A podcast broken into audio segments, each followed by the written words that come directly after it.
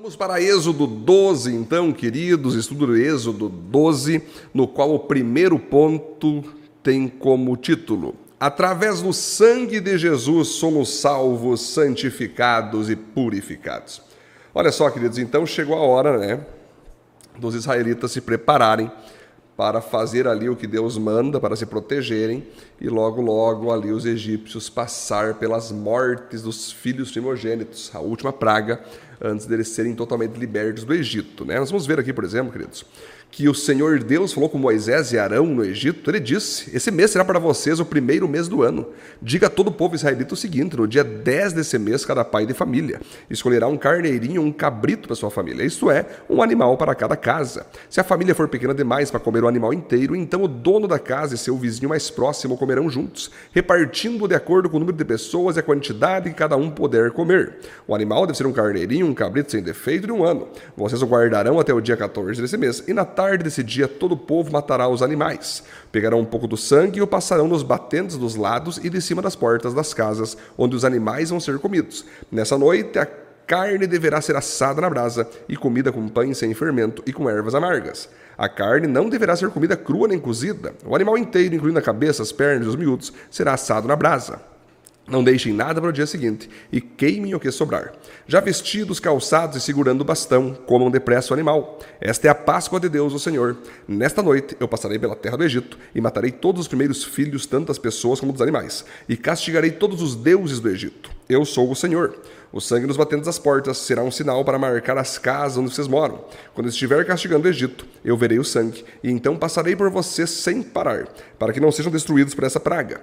Comemorem esse dia com uma festa religiosa para lembrar que eu, o Senhor, fiz isso. Vocês e os seus descendentes devem comemorar a festa da Páscoa para sempre. Olha só, queridos, que interessante. Então, Deus para proteger o seu povo do envio do anjo da morte que passaria por todas as casas, entrando em todas as casas ali, matando o filho mais velho de cada família, era necessário não só o povo saber que pertencia a Deus, era necessário eles fazer algo, eles obedeceram uma instrução que era matar um cordeiro, pegar o sangue desse cordeiro e passar ali nas entradas das portas e nas entradas das janelas, que aquele sangue, quando o anjo visse aquele sangue do cordeiro, ele entenderia que ali pertencia uma família de Deus e ele não poderia entrar. Isso é interessante, gente, que aqui que vem a, a verdadeira Páscoa. Que é Páscoa? Significa passagem. É a passagem do anjo da morte por uma casa que tem o sangue e ele não pode entrar e passa sem ferir aquela família. Então aqui nós vamos ver algo profético que isso era um ato é, profético que Deus deu para Moisés, que simbolizava a própria pessoa de Jesus Cristo. Que Jesus então se entregaria por nós, por nossos pecados, morreria numa cruz, derramaria o seu sangue, ressuscitaria ao terceiro dia, e todo aquele que cresce em Jesus, então, a morte eterna não poderá tragar essa pessoa o inferno, Satanás e os demônios não poderão levar essa pessoa junto a eles quando eles forem condenados e julgados no inferno.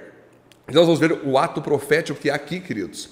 Que quando nós entregamos a vida para Jesus, nós recebemos profeticamente aquele sangue sendo derramado em nós, que nos salva, que nos justifica, ou seja, era para nós ter morrido por causa dos nossos pecados, mas Jesus morreu no nosso lugar, aquele sangue então me justificou.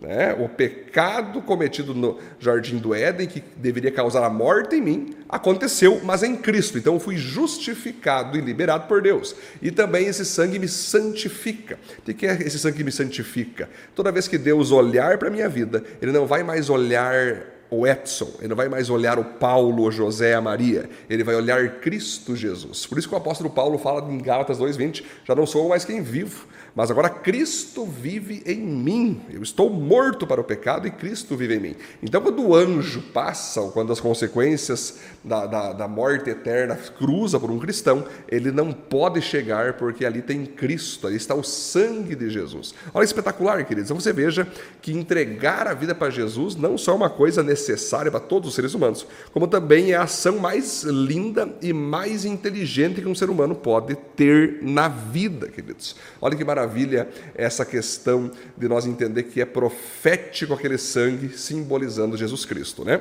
O ponto 2, somos salvos pelo sangue de Jesus, mas devemos mostrar em nossa vida prática a prova dessa salvação. Olha só, não basta ser salvo apenas entregar a vida para Jesus. Temos que mostrar em nossa vida prática que de fato estamos salvos. Olha só, durante sete dias vocês comerão, olha só, durante sete dias vocês comerão pão sem fermento. Por isso, no primeiro dia, tirem o fermento das suas casas, pois qualquer pessoa que comer pão feito com fermento, desde o primeiro até o sétimo dia, será expulsa do meio do povo de Israel. No primeiro dia e também no sétimo, faça uma reunião para adorar a Deus. Nenhum trabalho será feito nesses dias, a não ser para preparar comida vida. Comemorem a festa dos pães sem fermento no aniversário do dia em que eu tirei do Egito as tribos do povo de Israel. Esta comemoração será uma lei permanente, que passará de pais a filhos, desde a tarde do dia 14 do primeiro mês até o tarde do dia 21 do mesmo mês. O pão que vocês comerem será feito sem fermento. Durante esses sete dias não haverá fermento nas suas casas, pois quem comer pão com fermento, seja um estrangeiro que estiver vivendo no país, seja um israelita, será expulso do meio do povo de Israel. Portanto, nesses dias não comam nada que tenha fermento. Em todas as suas casas só será comido pão sem fermento fermento. Então vocês vejam, queridos, que interessante isso. Deus dá uma ordem aqui, então, para que os israelitas não comam naqueles dias, na, naquele dia ali que vai passar o anjo da morte, e depois da festa que tem que ser feita, para que tenha sete dias de festa, para que eles anualmente sempre lembrem dessa libertação, dessa proteção do sangue do cordeiro, eles não poderiam comer pão com fermento. Por quê, queridos? Porque Deus profeticamente está dizendo que o fermento pode simbolizar o pecado, simboliza a maldade, simboliza a desobediência, simboliza a teimosia, simboliza pecado. Então Deus está deixando claro que não basta apenas colocar o sangue de Jesus ao redor da casa para que o anjo da morte não passe, né? É necessário que dentro da casa também não haja alguém comendo pão com fermento. Porque quem for é, pego comendo pão com fermento deve ser expulso do povo de Israel, deve ser castigado. Ou seja, meus queridos irmãos, quando uma pessoa então é expulsa do povo de Israel, é, descomungada da igreja de Cristo, ela está é, é, destinada ao inferno, porque ela não está mais vinculada ao corpo de Cristo. Né? Então você veja que seriedade que é isso aí. Ou seja, luz e trevas não se misturam. Não tem como uma pessoa dizer que ama Jesus com a sua boca, mas na prática de vida ela ama o pecado, gosta de pecar, apronta tudo. Domingo está na igreja, segunda está no baile. Domingo está na igreja, segunda está no baile funk. Não tem como, queridos. Não há como uma pessoa que se diz cristã viver como uma pessoa anticristo. Aí que está a questão. Eu sou salvo de graça por Jesus. Jesus me salvou de graça. Mas eu ser agora um discípulo e me manter salvo vai exigir de mim, sim, santidade, santificação. O próprio apóstolo Tiago disse na epístola de Tiago que fé sem obras é morta. Ou seja, não há como uma pessoa dizer que é salva se ela não vive como salva. Não basta fazer de Jesus apenas o teu Salvador, é necessário fazer dele o teu Senhor. Quem faz Jesus Salvador é salvo. Quem faz Jesus seu Senhor na obediência, na prática da palavra, se mantém salvo. Então o papel de Jesus é te salvar, né? é te derramar o sangue dele, tudo de graça. Mas agora, se manter salvo, é necessário você praticar a fé que você disse que você tem. A graça essa graça que derrama sobre a tua vida, ela deve se manifestar em transformação de vida. Se você não tem a vida transformada, é porque você na verdade não foi salvo. Você achou que foi salvo, mas você não entregou a vida para Jesus verdadeiramente. Então deve você, depois de entregar a vida para Jesus, manifestar mudança de vida, crescimento, maturidade, transformação. E isso é a prova que de fato você foi salvo por Cristo. Amém, queridos? O ponto 3. A parte de Jesus é salvar mas a nossa é nos manter salvos através de uma vida santa e ativa na sua obra. Moisés mandou chamar os líderes do povo e disse: Escolham carneiros, cabritos e os matem, para que as famílias possam comemorar a Páscoa. Pegue um galho de sopo e o molhem no sangue que estiver na bacia, passe nos batendo dos lados, de cima das portas, que ninguém saia de casa durante toda a noite. Quando o Senhor passar para matar os egípcios, verá o sangue ali nos batentes e não deixará que o anjo entre nas suas casas para matá-los. Você e seus descendentes devem obedecer essa ordem para sempre. Quando entrarem na terra que o Senhor lhes dará como prometeu, vocês deverão continuar realizando essa cerimônia religiosa. Quando seus filhos perguntarem o que quer dizer essa cerimônia, vocês responderão: é o sacrifício da Páscoa em honra do Senhor Deus, pois no Egito ele passou pela pelas casas dos israelitas e não parou. O Senhor matou os egípcios, mas não matou as nossas famílias. Então os israelitas se ajoelharam e adoraram a Deus o Senhor. Depois foram e fizeram tudo o que ele havia ordenado a Moisés e Arão. Então nós vamos perceber aqui, queridos, que além de Deus, então, nos salvar, e exigir que a gente prove essa salvação através de uma vida transformada, ele também deseja que a gente venha servir na sua obra fazer a sua obra, usar nossas habilidades, usar nossos dons, trabalhar para o reino, evangelizar pessoas, pastorear pessoas, orar por cura de pessoas, discipular pessoas, usar aquilo que a gente sabe fazer em prol do reino. Porque vocês vão ver aqui, queridos, que esses judeus, os líderes do povo, eram eles que tinham que ir ali matar o cordeiro, tirar o sangue, botar na porta, fazer os pães. Era tudo um serviço que cabia a eles fazer e ensinar o povo a não comer pães com fermento. Era necessário o povo então ser ensinado. Era um trabalho árduo, era um trabalho grande que deveria ser feito por aquele povo, por aqueles homens. Então, você ser crente deve ser assim: você deve entregar a vida para Jesus, pela fé você é salvo. Mas você deve manifestar uma vida de santidade, se separar das trevas, para você provar que você é salvo. Porque Jesus só salva mesmo é, e mostra que você é salvo quando você mostra a tua vida transformada. Mas além disso, você deve agora apresentar Jesus aos outros e apresentar obras, serviços, feitos através da tua vida.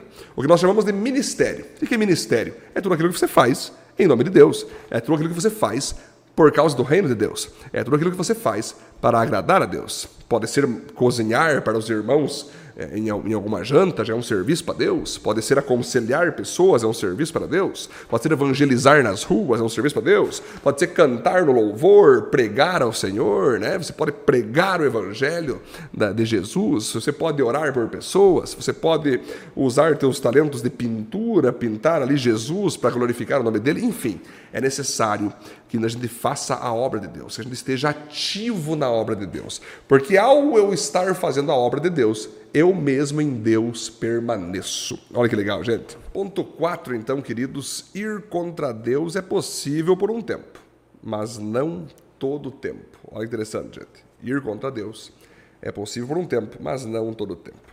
À meia-noite, o Senhor Deus matou os filhos mais velhos de todas as famílias do Egito, desde o filho do rei, que era herdeiro do trono, até o filho do prisioneiro, que estava na cadeia. E matou também a primeira cria dos animais. Naquela noite, o rei, seus funcionários e todos os egípcios saíram da cama, porque em todo o Egito havia gente chorando e gritando, pois em todas as casas havia um filho morto.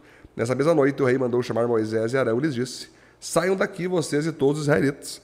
Deixem o meu país. Vão adorar a Deus, o Senhor, como vocês pediram. Peguem as suas ovelhas e cabras, o seu gado e vão embora e peço a Deus que me abençoe. Os egípcios insistiram com os israelitas para que saíssem do país o mais depressa possível. Eles diziam: Se vocês não saírem, todos nós morreremos. Assim a família israelita pegou a massa de pão sem fermento, pôs numa bacia, embrulhou a bacia num pano e carregou-o no ombro. Os israelitas fizeram como Moisés havia ordenado e pediram aos egípcios joias de prata e de ouro e roupas. O Senhor Deus fez com que os egípcios dessem de boa vontade aos israelitas tudo o que eles pediam. Assim o povo de Israel tomou as riquezas dos egípcios. Olha só, gente, ir contra Deus é possível por um tempo, mas não todo o tempo. Olha só, galera, que interessante tudo isso que nós estamos vendo aqui, queridos. Deus, ele trabalha então com força no Faraó, ele trabalha então com força no Egito inteiro e faz o que ele prometeu. Ele então mata os filhos mais velhos de todo o Egito. Fico imaginando aquela dor horrível que todos os egípcios estavam sentindo ali por ter cada família egípcia perdido um filho mais velho, né? E a partir dali então, Faraó decidiu liberar o povo para saírem do Egito e poder então adorar a Deus, cumprir o que Deus queria. Ou seja, queridos, Faraó não conseguiu ir contra Deus por todo o tempo. Ele foi contra Deus por um bom tempo, mas a vontade de Deus, ela sempre se cumpre. Não importa a resistência, não importa a oposição, quando Deus decide fazer algo, aquilo vai ser feito, né? Então, uma pessoa que se levanta contra Deus, que fala mal de Deus, que fala mal do povo de Deus, que persegue o povo de Deus, ela pode fazer isso por um tempo, mas não por todo o tempo, porque a conta logo logo irá chegar assim como chegou na vida de Faraó. Né? Não era necessário ele ter passado por tudo isso. Certamente Deus, se Deus pudesse decidir, né, ele teria feito Faraó obedecer na primeira ameaça. No primeiro convite, lá atrás, quando Moisés disse: Ei, Faraó, deixa o povo adorar a Deus, deixa o povo sair do Egito. Né? Deixa o povo sair. E se ele fizesse assim, não ia vir nenhuma praga, né, queridos? Essa é a verdade. Pode reparar que Deus é maravilhoso. Deus sempre primeiro prega para a gente. Deus primeiro fala conosco. Né? Ele fala, faça isso. Depois ele traz uma ameaçazinha, olha, faz isso, porque se você não fazer isso, você vai sofrer. Aí, se a pessoa continua teimando, finalmente ela sofre mesmo, né? Aquilo que Deus não queria que ela sofresse. Falou que iria acontecer, mas não queria que acontecesse. faraó é esse homem, assim como todo o povo do Egito, porque não obedeceram à primeira mensagem não obedeceram às ameaças do que poderia acontecer se não obedecessem, né? E acabou então por terem que passar por tantas pragas e chegar na décima, que foi perder o filho mais velho de sua família. Uma tragédia horrível, de fato, né? Mas então, Deus nisso tudo foi glorificado, a palavra dele se cumpriu, porque o povo pôde sair então. Inclusive os egípcios é, ofereceram ali. Né? Os egípcios, na verdade, for, foram consultados. O israelita que pediu, porque Moisés disse para os israelitas pedir para os egípcios ouro, prata, comida. E eles fizeram assim, eles pediram para os egípcios e os egípcios deram aí para eles as ofertas. Isso mostra também que nós, como cristãos, também podemos pedir para as pessoas nos ajudar. Nós podemos pedir para empresários, pedir para pessoas que têm boas rendas, se eles podem nos ajudar nos nossos sonhos e projetos. O pedir em si não é errado. O errado é quando você pede sem a direção de Deus. Aqui Deus direcionou eles a pedirem para os egípcios, e os egípcios deram de bom grado, até porque eles não queriam mais ter israelitas no território deles, porque quanto mais tempo eles ficavam lá, mais eles sofriam, porque eles estavam desobedecendo a Deus de impedir eles de saírem. Né? Então nós vamos perceber aqui que Deus ele vai fazer acontecer a sua vontade. Não importa se tem oposição, se tem perseguição. Isso vale para você e para mim. Tudo aquilo que Deus manda nós fazer e Ele nos promete que vai acontecer, pode ser que demore um pouco, pode ser que a gente sofra, pode ser que tenha oposições, perseguições, ataques, mas nós podemos nos manter firmes e fortes. Que Deus vai estar castigando cada um que se levantar contra nós, até nós chegarmos ao momento de realizar aquilo que Deus nos deu para fazer. Né? O outro ponto, então, queridos, vamos lá. Ponto 5. Você tem o poder para ser liberto de qualquer vício e qualquer pecado. Os israelitas saíram a pé de Ramassés e foram para Sucote. Eram mais ou menos 600 mil homens, sem contar mulheres, crianças e velhos. Com eles foram muitas outras pessoas e também ovelhas, cabras, gado. Os israelitas vieram pão sem fermento com massa que haviam levado do Egito, pois os egípcios haviam expulsado do país tão de repente que eles não tinham tempo de preparar comida nem de preparar massa com fermento. Os israelitas tinham vivido no Egito 430 anos. No dia em que terminaram os 430 anos, todas as tribos do povo de Deus, o Senhor, saíram do Egito. Essa foi a noite em que o Senhor ficou vigiando para tirá-los do Egito. Ela é dedicada ao Senhor para sempre, como a noite que deverá ser comemorada por todos os israelitas. Olha só que legal, queridos. Então aconteceu finalmente a libertação do povo do Egito. O povo do Egito então saiu daquela escravidão, foram libertos de fato profeticamente nos mostrando o que, queridos?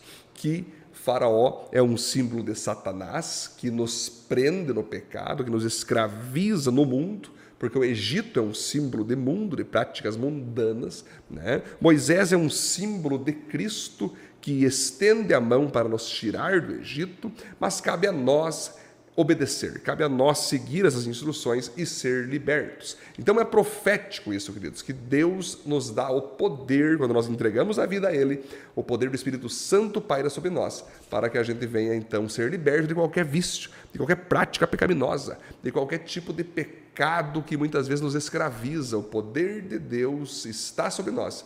É apenas nós devemos obedecê-lo. Apenas devemos então seguir o que a palavra diz. E nós podemos ser libertos de qualquer obra do diabo, qualquer obra da carne e viver uma vida fora do Egito, fora da escravidão do faraó, que é Satanás, fora dos mundanismos, para viver uma vida de santidade e pureza, queridos. O ponto 6 Somente quem tem Jesus pode ser salvo e santificado por ele.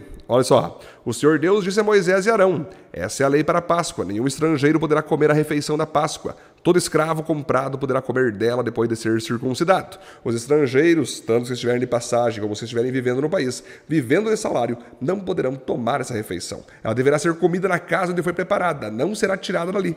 E não quebre nenhum osso do animal. Todo o povo de Israel deve comemorar essa festa religiosa. Não poderão tomar parte nela os homens se não tiverem sido circuncidados. Porém, se algum estrangeiro estiver morando com vocês, vocês e quiser comemorar a Páscoa em honra do Senhor, vocês deverão primeiro circuncidá-lo e também os outros homens e meninos da sua família. Depois ele poderá tomar parte na comemoração e será como se fosse uma pessoa nascida em Israel. A mesma lei será para os israelitas nascidos no país e para os estrangeiros que vivem entre vocês. Todos os israelitas obedeceram e fizeram o que o Senhor havia ordenado a Moisés e Arão. Naquele dia, o Senhor tirou do Egito as tribos do povo de Israel. Olha que legal, gente, interessante. Ponto 6 novamente. Somente quem tem Jesus pode ser salvo e santificado por ele. Sim, vocês percebam que no momento então que eles deveriam celebrar a festa da Páscoa, né? comer pães sem fermento, em honra ao Senhor, lembrando que um anjo da morte não entrou na casa deles por causa do sangue de Jesus, eles foram salvos né? por causa do sangue do Cordeiro.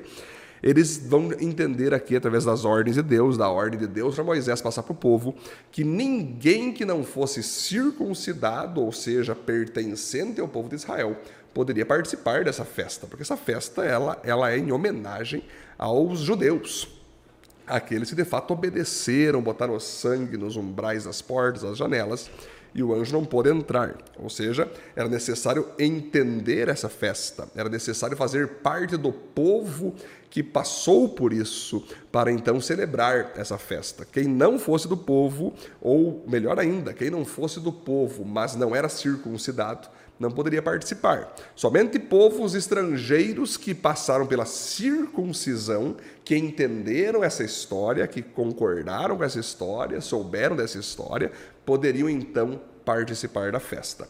Isso mostra o que, queridos? Como a própria Santa Ceia. Você vai lembrar que o próprio apóstolo Paulo ensinou que quem comesse do pão e do suco, lembra do pão e do vinho, sem discernir o corpo do Senhor, sofreria consequências físicas, doenças e até morte poderia vir sobre uma pessoa que tomou a ceia sem entender o que estava acontecendo. Quem que pode tomar a ceia? O que, que é a ceia? Né? A ceia é o símbolo como a festa da Páscoa, que Jesus então entregou o seu corpo naquela cruz para morrer no nosso lugar, o corpo dele no lugar do nosso corpo, que é simbolizado pelo pão, e o sangue que ele derramou, que era para ser o nosso sangue, que ele derrama ali para nos santificar, nos purificar, nos justificar, está simbolizado no suco. Então, quando a gente come o pão e toma do suco, a gente está dizendo o seguinte: eu acredito eu creio que Jesus foi enviado do céu para a terra para morrer a minha morte, para derramar o sangue que eu deveria derramar. E eu creio que esse corpo de Jesus Cristo ressuscitou o terceiro dia e esse sangue profético me santifica, me justifica e me purifica. Então, quando eu entrego a vida para Jesus, eu sou circuncidado no meu coração. Eu recebo o Espírito Santo, assim como os judeus eram circuncidados ali no prepúcio deles, tendo aquela marca no seu órgão genital masculino, mostrando que eles pertenciam ao povo de Deus. Então é necessário nós entender, queridos, que não há como uma pessoa ser de Deus sem entregar a vida para Deus. Não, não há uma possibilidade de uma pessoa viver para Jesus sem antes entregar a vida para Jesus. Muitos falam assim: poxa, eu não vou entregar a vida para Jesus ainda porque eu tenho que mudar muita coisa na minha vida. Deixa eu mudar as coisas da minha vida, abandonar, abandonar meus pecados, que depois eu entrego a vida para Jesus. Não, não é assim. Você não muda de vida para entregar a vida para Jesus. Você entrega a vida para Jesus para mudar de vida. Até porque, sem Jesus, você jamais conseguirá vencer os pecados, se libertar de pecados, porque é Ele que manda o Espírito Santo para que você seja liberto, para que você tenha poder de viver uma vida nova. Então, até a própria ceia vai mostrar isso que você tem que estar certificado que você tem o Espírito Santo, ou seja, ser circuncidado. Você tem que estar claro que você entende o que, que o corpo de Jesus significa, o que, que o sangue de Jesus significa e que aquilo tudo é um símbolo que Jesus morreu no teu lugar. Jesus ressuscitou também por você para que você pudesse morrer para o pecado e viver uma nova vida. E esse sangue derramado serve para santificar, purificar e justificar a tua vida. Amém, queridos? Glória a Deus por mais esse tempo juntos. Vamos estar nos conversando mais uma vez amanhã em Êxodo 13.